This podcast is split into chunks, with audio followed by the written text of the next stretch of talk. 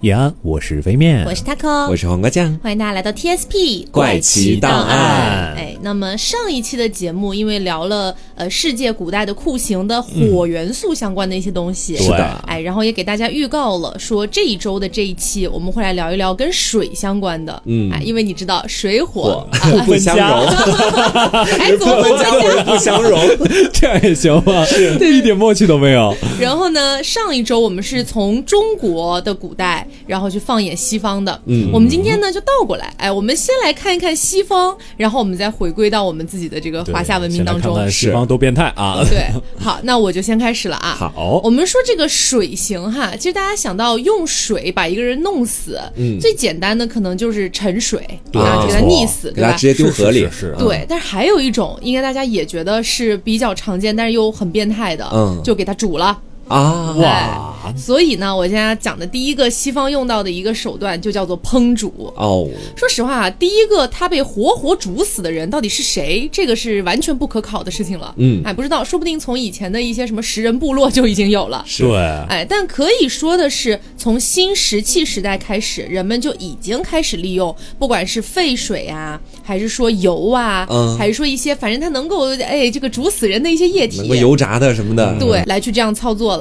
那么根据现在的一个历史记载呢，我们能够看到的是古代的一个亚述国王，就是古代的一个古国叫亚述国，然后里面这个国王呢，他的名字叫做安提阿古伊皮法尼。真的太复杂了，这些人的名 字。对，就说这个人啊，他嗯就曾经烹煮过犹太人俘虏，嗯，然后罗马人呢也曾经烹死过基督徒。哦，所以你可以看到西方的这样的一些事情，有的时候越残忍，就越有可能是跟宗教有一点点关系的，是跟宗教斗争哈、跟宗、嗯宗教斗争有关系。那特别是一五三一年的时候，英国的国王亨利八世他颁布了一个特别的法令，他宣布把烹煮这样的一个刑罚定为处决罪犯的方式之一。哦，哎，所以这个时候相当于呃就立法了，走进法律了，哎，嗯走进法律了。然后呢，当时就发生了一件事儿，是有一个主教叫做罗彻斯主教，嗯然后他的一个厨师叫做理查德罗斯，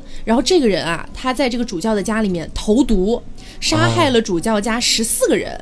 而且据记载呢，受刑的时候，因为你知道已经有了这个烹煮这个刑罚了嘛，嗯，所以呢，这个厨师也就是这位理查德罗斯，他就被判处了这个烹煮这样的一个刑罚，嗯，而且受刑的时候，这个罗斯厨师啊，是整整花了两个多小时才死掉的。才给他哇烹死的。为什么呢？因为我们通过一些计算可以去判断一下哈，他应该不是直接被扔进一个沸水里面的，嗯不然他撑不了两个小时。他温水煮青蛙是吗？，对，理论上来说，它应该是被丢到一锅温水里面，甚至有可能是冷水哈。哦然后逐渐给它加热，加热到沸水，烫然后死的它算是对，它被煮死为止。哇，而且呢，还有就是说，日本也曾经采取过一个也是很慢的一个，就是说折磨的方式。嗯，他们会准备一个装满了沸水的大桶，然后可能会有很多人都要受刑，他们就会一个一个的把人投进去。嗯哇，对，那你想后面的人心理压力就特别大。是那那可能要投好几天。对对对妈，呀可能会好几天都在投。嗯然后呢，一六六二年还有一份记录是显示，当时有一些在日本皈依了基督教的人，嗯都被处以了这样的方式。又是宗教斗争。对，相当于是一次有点有一点规模性质的屠杀这种感觉。嗯然后另外一种刑罚叫浸水刑啊，嗯，浸就是浸泡的这个浸，然后这个浸水刑其实是针对那些罪不至死的女性，嗯，哦只对女性吗哦对，只对女性，就是女性一般有两种，第一种就是犯了通奸，嗯然后另外一种就是妓女。这个浸水刑具体是要怎么操作呢？就首先啊，他们在这个岸旁边立一个高的杆子，嗯，然后再在杆子上再搭一个，就像类似于杠杆一样的东西。一边儿呢是用绳子，有三四个小伙子拉着绳子在一边儿，嗯另一边儿就吊着一个椅子。然后他们首先要把这个女性固定在这个椅子上，哦，啊、这个椅子，这个小伙子一松手，这个女性就会掉到水里，然后一拉，这个女性就会上来。哦就反复多次这样折磨，因为很多时候那个中世纪的女人嘛，可能会稍微泼辣一点，嗯啊就是也会 也会大吵大闹，然后也会大骂之类的。怎么现在也会 啊？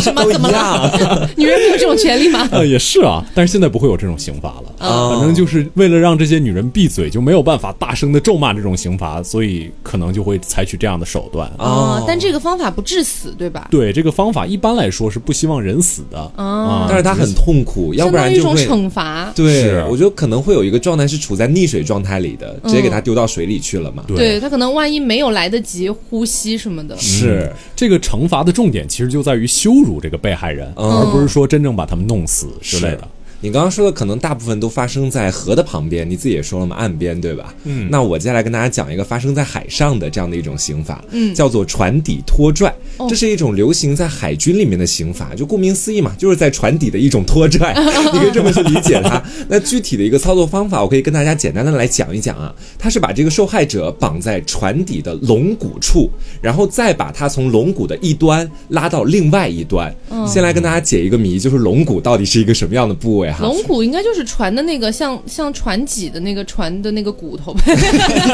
什么？就是船底下的那个那个对对对是主在轴船嘛船。上最长的一块骨头，是对整个船的就是骨头什么， 对，这就最长船的一块的那个木骨头嘛，对，它就是一个，我来跟大家好好讲一讲啊， 它是一个纵向的构建，一般会在这个船的底部，它连接的是船的首柱和尾柱，你就可以把它理解为是在船底下的一个线形的长条这种感觉、啊。它具体的一个操作方法呢，就是把犯人绑在一根从船底穿过的那个绳子上面，再把这个犯人呢丢到海里。船上这时候就会有一些施行者、一些水手就会去拉拽这个绳子，嗯他一拉拽就把这个受刑者从船底的一侧拉到了另外一端。请注意哇，啊这个人他一直都是在水下的，他可能一直要处在一个闭气或者溺水的状态里面来进行这样的一种行为。哦而且呢，这个拉还有讲究，它有两种拉法，嗯一种是水手，他会拉得非常的缓慢。你想想看，这个缓慢的话，时间就会比较长，憋气儿要憋很久。，对，同时呢，这个受害者他下沉的也会比较深，对吧？他会往那个海底去沉。哦是啊那么这样的话，它有一个好处就是会避免这个受害者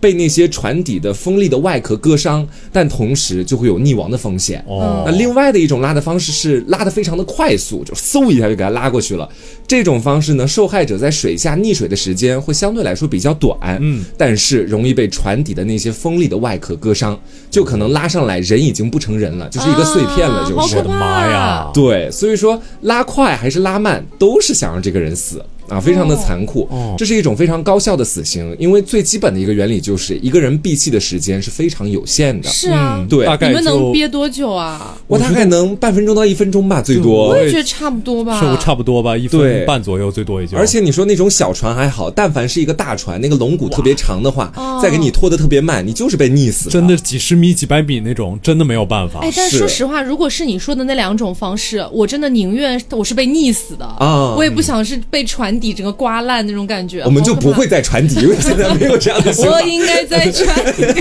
太可怕不过我了。脑海中会有一个非常奇妙的画面，就好像这个船在跳绳一样，我不知道你们有没有这种感觉，啊就有是一这种下的子就把这个人投上去，然后两边水手拉，把这就是个男人至死是少年，是吗？是这种船有点底奇怪。这种船底拖拽的刑法呢，最早是被发现在一份一五六零年的来自于荷兰的海军记录里，直到一八五三年这一年啊，这个刑法才被正式的废除掉。同时，这种酷刑到后面还有另外的一个变种是什么样子的呢？就是用绳子捆住受害者的手腕呐、或者脚踝啊，嗯或者手腕和脚踝都给它捆起来，再把这根捆住它的绳子连接到船尾，然后受刑者在整个船的这个航行期间都会一直被拖着，你能明白吗？嗯，就他一直在海里，然后船在往前去前进就，他在像后面是被拖行就。像是陆地上你开着车，然后你后面绑一个绑一个人，然后拖着走那种感觉。嗯，一般对来说，这样子的一种刑罚，很多人可能会想说，会不会是在海里会吸引到鲨鱼，把它们吃掉？嗯其实，在鲨鱼吃掉它们之前啊，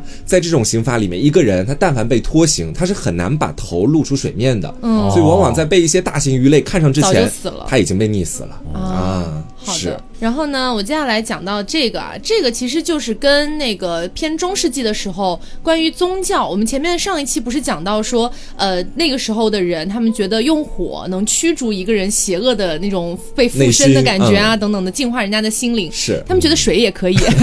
哎，是怎么说呢？就也是在猎巫行动那段时间，嗯最流行的一种方式就是泳行，游泳的泳。哦，哎，大家如果对那个中世纪的那一期猎杀女巫有印象的话，可能就会想起来我们讲到过，当时是那期节目是我跟飞面做的啊我不然后在呢啊，我们俩讲到说有一个刑罚，在不同的国家还有不同的判断方式，嗯就是沉下去浮起来那个。对，哎，那这个泳刑其实就很类似，它就是把这个疑似是女巫的人给她绑在一个椅子上。当然啦，这个东西呢也不一定是单纯的用来去判断女巫与否的，嗯也有可能是别的一些犯罪者哈，反正就把她绑在椅子上，或者说是把她的手脚全部捆住，嗯直接投到那个池塘底。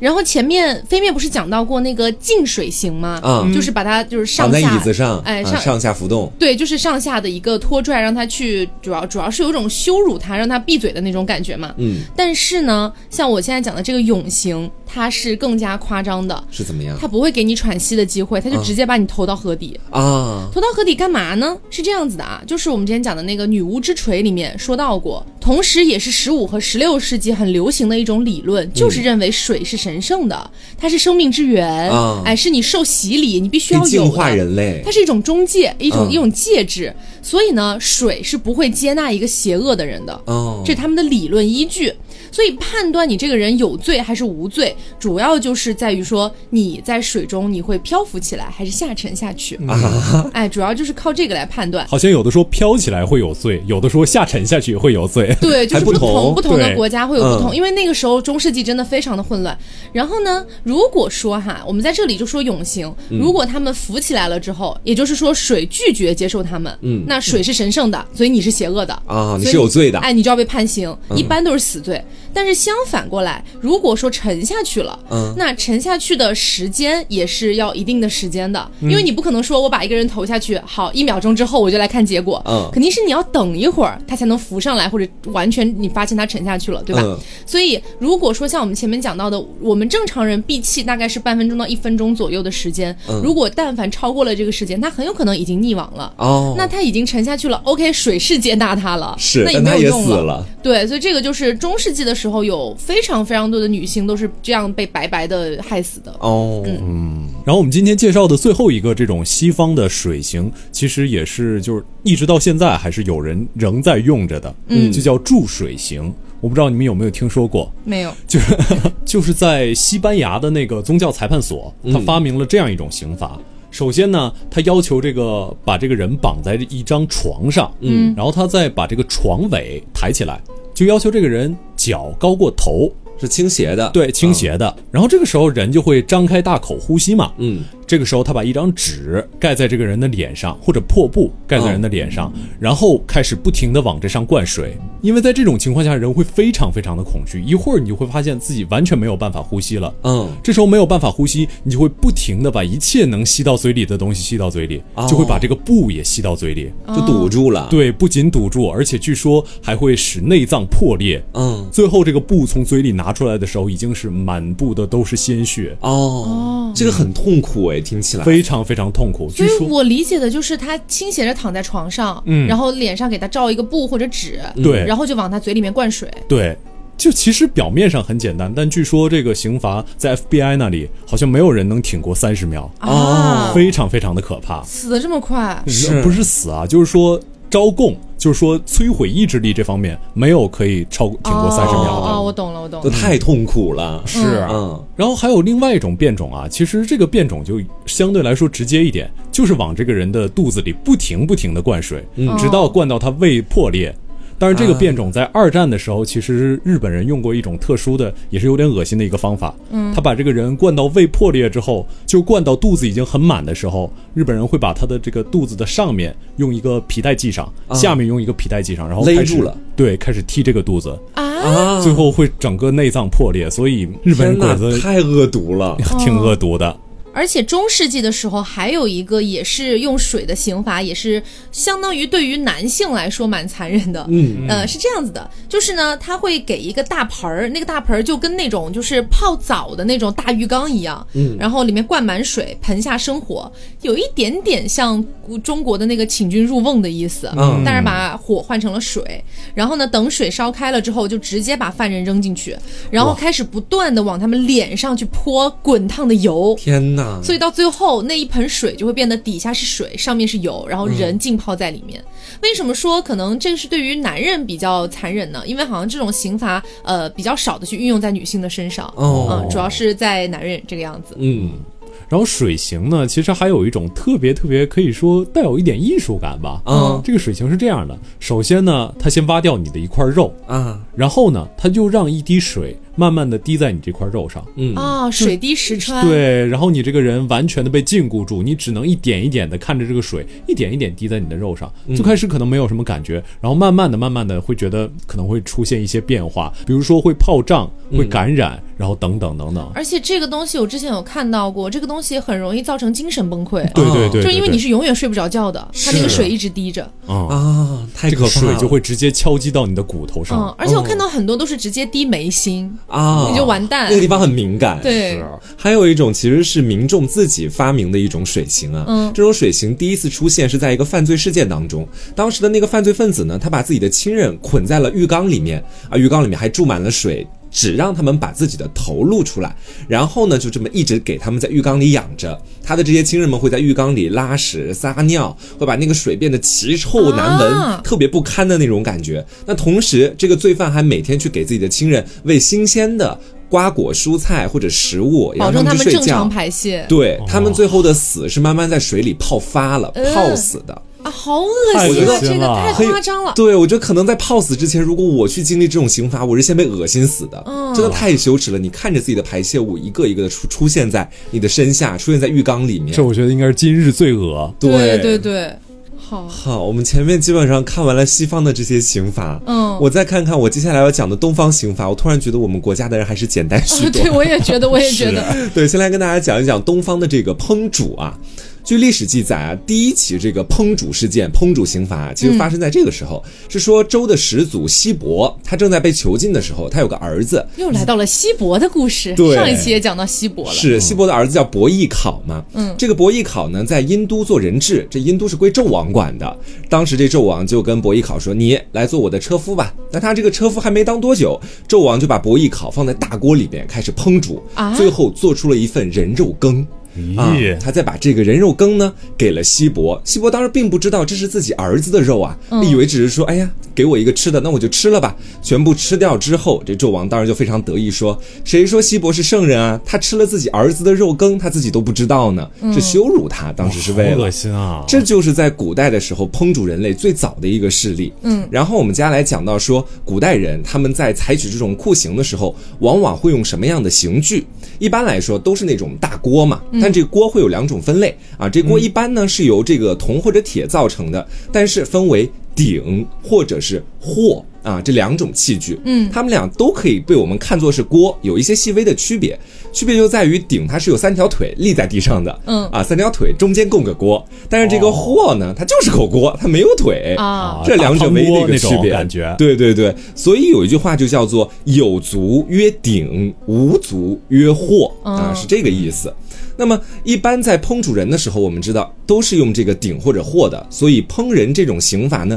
也被称作是镬烹，是啊的是的或者是鼎烹，或者是汤镬这样子的几种说法。那在春秋时期的时候，诸侯混战嘛，当时根本就没有什么法律法规说人犯了什么罪要怎么处罚，所以大家都是瞎搞、瞎用这些酷刑想。用什么用什么吗？对，那个时候的国君如果想要把人处死，就直接会用烹人这种刑罚。而且据记载呢，有不少故事里面都记载了这种刑罚。我接下来跟大家讲几个故事哈。嗯，第一个是说是周王在位的时候，下面有一个臣子叫做齐哀公。这个齐哀公当时被其他的人陷害了，其他人在周王面前就说了他很多坏话。最后呢，这个周王就把齐哀公用大鼎烹死了。嗯，第二个故事发生在公元前的五四七年，当时呢，宋国有个太子叫做痤， 我不知道为什么要叫这个名字 有点嗯错啊， 这个痤是痤疮的那个痤，他也是被人陷害了，就被也皇不是什么好名对字，呀、啊 怎么看都不好。是他当时就被囚禁了，被皇帝囚禁的。这个太子他是一个心性非常高的人，因为他本身没犯什么错，只不过是周围的人害了他，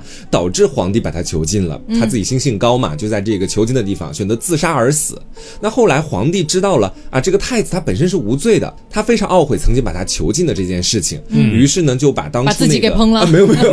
把拨弄是非的人给烹了。哦啊，第三个故事是稍微略显长一些的故事，但是我觉得说还挺有意思的。嗯，它是一个贤明之士，因为忠于皇帝，特别忠心，反而被烹煮的故事。啊，哦啊，这个人呢叫做文治，文是文质彬彬的文，治是挚爱的那个治。嗯哦他的医术特别高明，是一个齐国人。说有一年啊，这个齐国的王叫做齐闵王，生了一场大病啊，当时等于说宫里面的太医怎么都看都看不好像有那个大病了嗯啊。对，当然就把这个文治请了过来，让他给这个齐闵王做个检查。哦文治查完了之后呢，当时也没说什么话，就直接就拽了拽在旁边站着的太子的衣角说。 治不了，算了吧。没有没有没有，他说的是我们到旁边细细来讲。哦他当时就跟太子说呀，说我其实是有一个难言之隐的，就是大王的这个病，我如果努力治是可以治好的，嗯但我如果把它治好了，我肯定就会死。啊，啊，这太子当时就奇怪啊，说：“哎，为什么呀？你给他治好了病，不是应该给你加官进爵，给你对啊封赏吗？”对啊，然后这个文治就说了，他说：“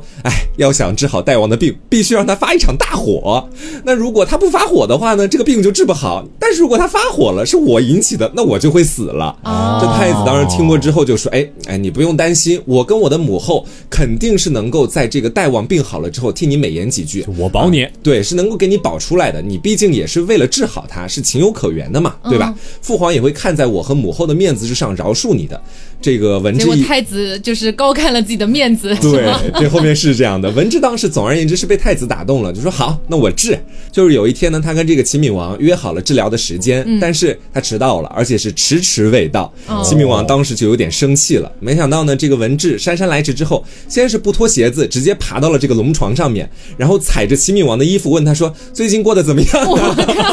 好嚣张！ 对，接着又说了很多让皇帝生气的话。这齐闵王当时气得要死，就说：“你赶紧给老子滚！” 大概就这个意思。然后呢，等这个文治走了之后，齐闵王没过几天，哎，身体痊愈了，病都好了。嗯，这个时候他想要找这个文治算账了。前两天不是对自己无礼吗？嗯，然后这太子呢和他的王后就劝说齐闵王说：“哎呀，这个文治现在就跟我说了，惹你生气那是为了治好你，对你就不要再去罚他或者怎么样了。”你看你生了这么一回气，是不是也好啊了？对呀、然后这齐闵王呢，没想到是个死脑筋，就觉得是说我一定要把他弄死啊他竟然敢这样对我。哇，昏君啊，这个对人啊，于是，当时就把这个文治绑了起来，直接脸朝上扔进了我们前面说到的那个大货里面，加柴点火烧了三天三夜。啊，烧了三天三夜之后，这文治竟然还没死，啊连面色都没有变。故事在此刻火候不够是吗？ 对，开始出现了一点玄幻的色彩哈。啊这皇帝当时就非常的惊讶，然后他就走到这个锅前，就看着这个文治。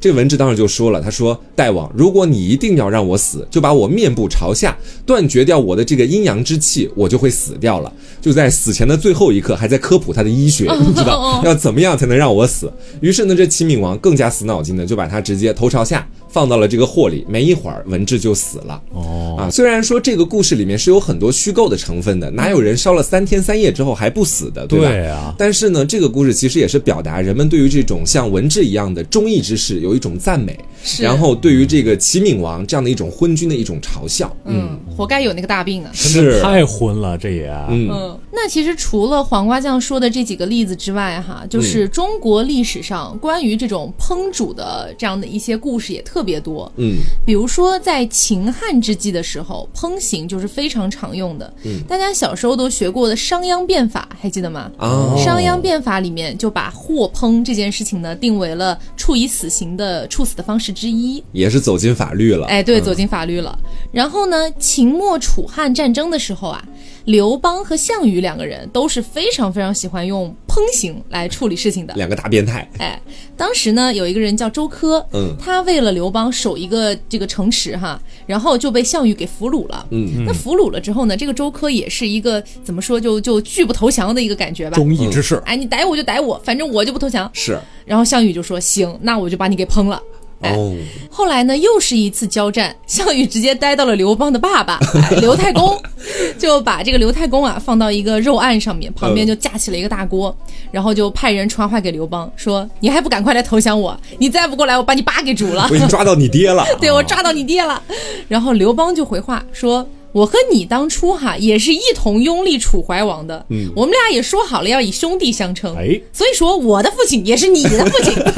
今天你如果要煮你的父亲，那你就给我分一杯羹吧。哇，直接就这么回了。这个刘邦好流对氓，很啊！刚。然后呢，项羽听了这个话，寻思了一下，说：“你看这刘邦都刚成这样了，我嗯要真把他爹煮了，好像也对他来说造不成什么太大影响。”嗯，哎呀，心想说好像他说的也有点道理。最后呢，是没有把这个刘太公给烹了。啊对。 然后还有一个故事啊，是发生在汉景帝的身上。嗯，汉景帝的儿子呢，广川王，哎，我们上一期也提到过。然后这个人呢，他就是性情非常的残暴嘛。然后他跟他的王后两个人哈，打算一起去陷害一个人，叫做陶望卿。嗯，那这个陶望卿呢是被陷害的嘛？他觉得自己哎呀好无奈呀，又是啊没有办法做出一些抵抗什么的，最终投井而死。但是死了之后啊，这个广川王的这个王后还不算完，嗯，他就说，嗯，你叫人去把那个陶望卿的尸体给我打捞上来。还打要捞干上嘛？来，哎，干？嘛呢？直接把它肢解成碎块儿，然后全部放在那个耶大货里面，然后再加上陶灰啊、毒药啊，给它一起煮，嗯，并且把所有其他的机械都叫到面前来，大家一起来看一看这个陶望清的肉和骨头在汤里面啊，整个就是如化何干骨肉净。分离？对，哇虽然不是活着煮的，但是这个手法其实也蛮吓人的。这得多恨啊！对，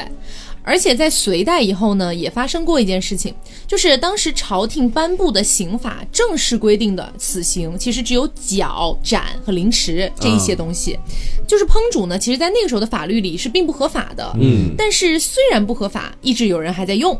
在五代的时候啊，有一个人叫做姚洪，他当时奉命去戍守一个城池，然后呢，当时有一个叛将叫做董璋，嗯，这个董璋呢就把这个姚洪给逮住了，哎，逮到喽。那逮到了之后呢，嗯，这个姚洪也是一样的，跟嗯前面那个周科是一样的，我你不不管你干嘛，反正我我肯定是不投降的，嗯，那不肯投降之际呢，这个董璋啊，就这个叛将，就叫人架起了也是一个大货，哦然后开始这个烧水要煮它了沸，哎，然后就让十多个壮士，嗯架着这个姚红，把他身上的肉一片一片的片下来，扔进大货里我的面。天妈哪！呀，对，就是。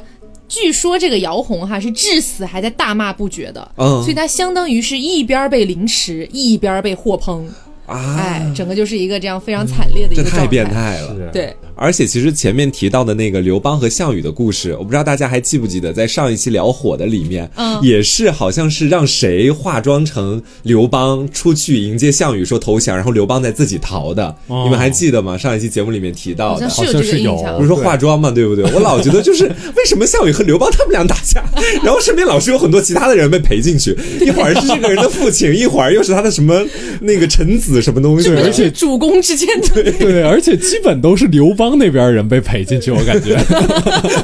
可能因为老叔吧。是可是没关没关系，项羽最后把自己赔进去了。 哎呀，可惜啊。嗯嗯，然后中国古代另外一种这个跟水有关的刑罚，其实就是沉水了。哦，啊，其实沉水也很简单，就是往你的脚上系几块石头。嗯不管你自己这个水性多好，你脚上系上石头之后，你总不能带着石头游泳。是所以最后就是给你扔到水里，你应该就没有了直。接沉下去了就，是，嗯，然后这个沉水啊，其实也有几个比较有趣的故事。首先，我觉得我们可以讲一下晋国的这个赵简子的这个故事啊。嗯，这个故事我觉得蛮切中某些逆反心理的。大家起名我感觉都很随意，赵简 子、夏包子，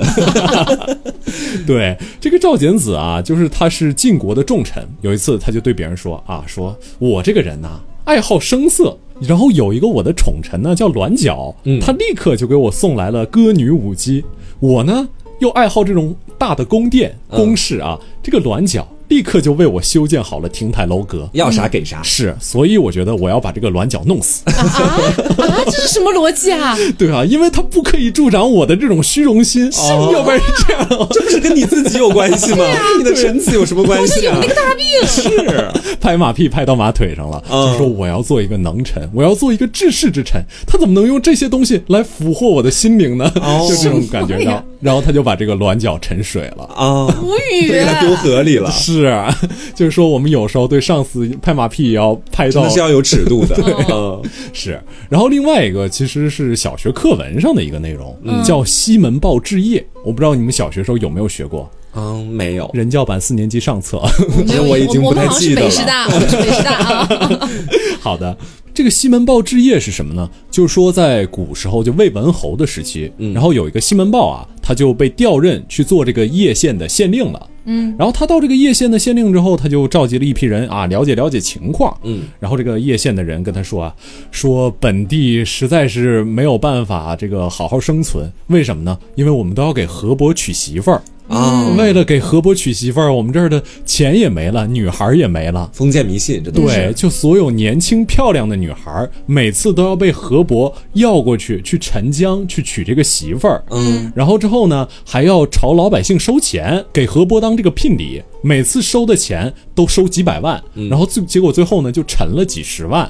剩下的钱都被这个巫婆跟当地的官绅给分掉了。啊，啊，结果这个西门豹这个在下一次这个河伯娶媳妇儿的时候，他就非常感兴趣。他说：“那行，那要不然我也来参加一下吧。”嗯我去瞅瞅，我去瞅瞅，哎，我来当这个新 娘。我刚刚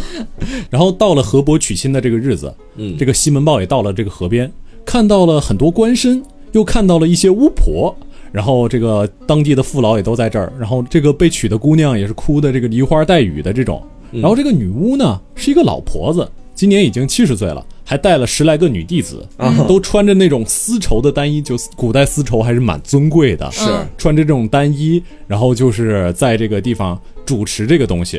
然后西门豹说：“那这样吧，你让那个女孩过来，我看看她好不好看。那不好看，不是对河伯不恭敬吗？”嗯，然后就把这个女孩叫过来了。然后一看这个女孩，西门豹说，皱了皱眉头，说：“这个女孩不好看啊。”甚丑，是，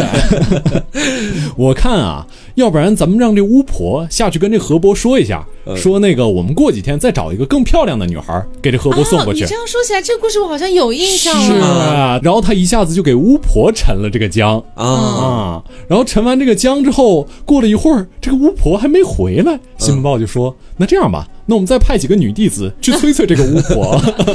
免得她跟这个河伯叙旧叙得太久了。”嗯，啊、然后就抛了一个弟子，又抛了一个弟子，又抛了一个弟子，这一智者共呀抛了这是三个弟子。嗯是，后来发现这些人他们怎么都不回来啊？嗯于是西门豹就开始抛了这个当地的官绅啊，啊，对， 他们都不反抗一下的吗？是啊，当地的官绅最后吓得面如土色，嗯最后连忙保证，接下来我们这个东西，这个仪式啊，不搞再了搞不不搞搞了，嗯不搞了。这是智者故事，这就是啊对是其实就是这个西门豹是空降到这个叶县，然后直接把当地的所有什么宗教势力、顽固的地方势力全都给扫清一空。嗯，挺厉害的。是，然后还有另外一个，这个也是跟沉水相关的事情啊，嗯这个叫陈竹龙，嗯，这个陈竹龙是唐代末年有一个叫李福的人发明创造出来的，具体是什么样呢？说这个李福啊，就是奉命镇守这个南凉州，嗯，然后这个南凉州呢，有很多做官者的这个田园啊、财产啊，然后这有一些富二代啊，在这个地方就不务正业，整天欺男霸女，嗯，然后这个李福呢就想了个办法，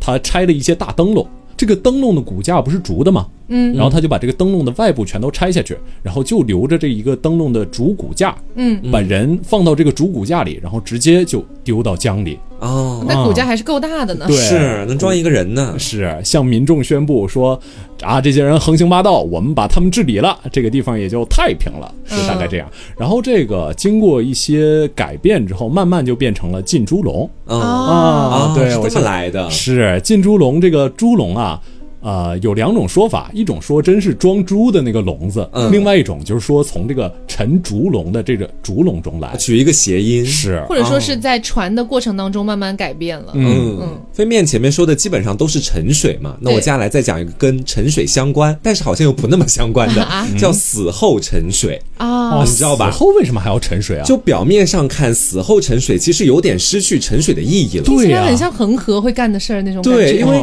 原本沉水就是为了让受刑者感到痛苦，然后被溺死。他都已经死了，感觉不到痛苦了，你还给他沉水里干嘛嗯呢？但是从另外的一个角度来说，这反而表现了施行者他们的残酷。就他都死了，还不放过他，还把他往水里去丢。怎么说？就是在这个中国的历史上最出名的这个死后沉水者就是伍子胥。嗯你们听过这名字哦？吗我好像听过，啊就是他夜奔是不 是？啊，我就不知道了，我只是随便问一下。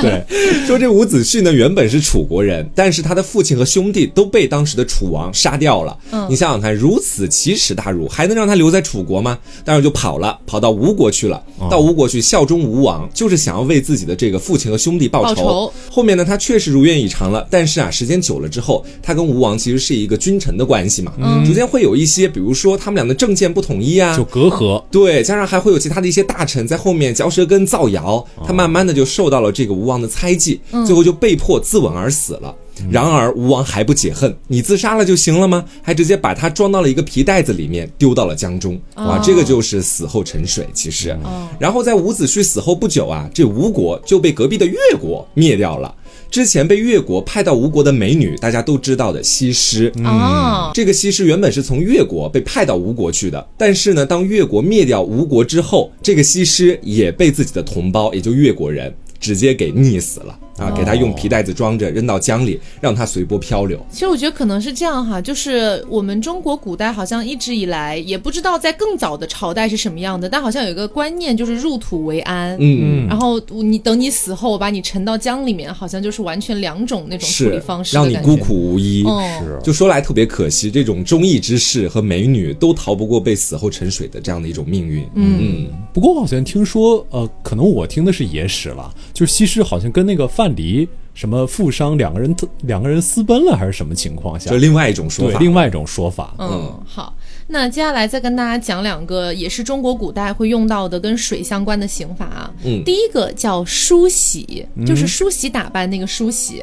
啊，梳洗的这个刑罚跟我们之前讲到过的，上一期讲到过的有一个铁梳，你们还记得吗？嗯就是把那个铁梳子烧的烧通红，红，把然肉后刮下来哇。是特别像，我们来说一下啊，这个梳洗之刑的发明人其实是朱元璋先生啊，嗯哦，根据一本叫做《圣君出政记》的书里面记载，哈，嗯，实施梳洗之刑的时候，这个刽子手呢会把这个犯人把衣服都给剥光了，嗯，然后整个人裸体放在一个铁床上。啊，这要那干铁床嘛嗯上？干嘛呢？然后用滚烫的开水在他身上来回浇几遍，然后再用铁刷子一下一下的去刷他身上的皮肉。其实就有点像民间我们看杀猪的时候，嗯都会有那种用开水先把它猪皮给烫过之后刮哦毛一样，嗯就这种感觉，直到把这个犯人刮的皮肉都已经破烂，露出白骨了、嗯为止啊。这多痛啊！对，但是一般来讲，这个受刑的人是不可能等到最后就是露出白骨他还活着的。啊肯定是中途就死了。对，一般来讲中途就会死我了。感觉要是我的话，浇水的时候就死了，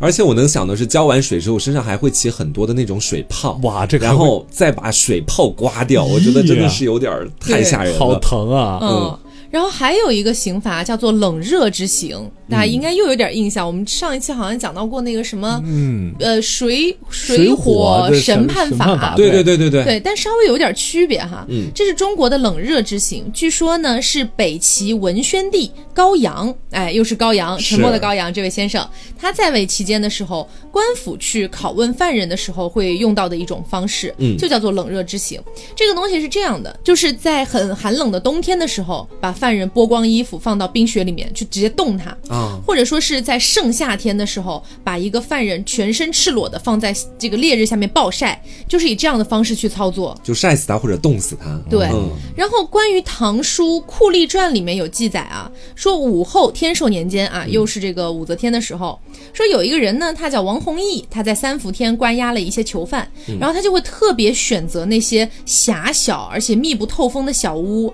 又在里面摆上一一些那种蒿草，嗯就是会特别热的那种东西，再在上面垫上一些就毛毯啊之哎类的。呦妈！妈呀！哎，就让这个囚犯住在这样的小屋里面，就感觉像蒸笼一样，他不一会儿就会晕过去。嗯那如果说自己主动招认的话，他才会放出来，或者放到一个能通风的房间。嗯，而且这种折磨人的酷刑，其实在抗日战争期间是有被日军用来就是搞一些事情的。哦，呃，据记载的话呢，是说七三幺部队的日本的这些军队哈，在东北就把中国的一些俘虏剥光了衣服，然后把整个人绑起来，吊在零下几十度的。就摄氏零下几十度的室外给活活冻死，或者是在天寒地冻的时候，往犯人的胳膊上去反复的浇凉水，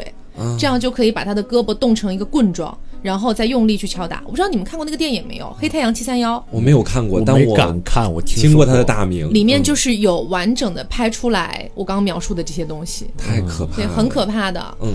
好，所以今天就是也给大家介绍了很多中国和西方的古代的一些酷刑。嗯今天主要是跟水相关的。是嗯那么下期节目我们就先可以暂时离开一下酷刑，先去聊聊别的啊。嗯对但是我觉得这个系列可能会一直做下去的。嗯嗯，很有那意也思对，那也是希望大家能够在听这些内容的同时，去感受到我们现在生活的有多么的就是幸幸福啊对文明进步，对，是好，那么本期节嗯目就是到这里啦，我是 Taco，我是微面，我是黄瓜酱，那我们下周再见，拜拜拜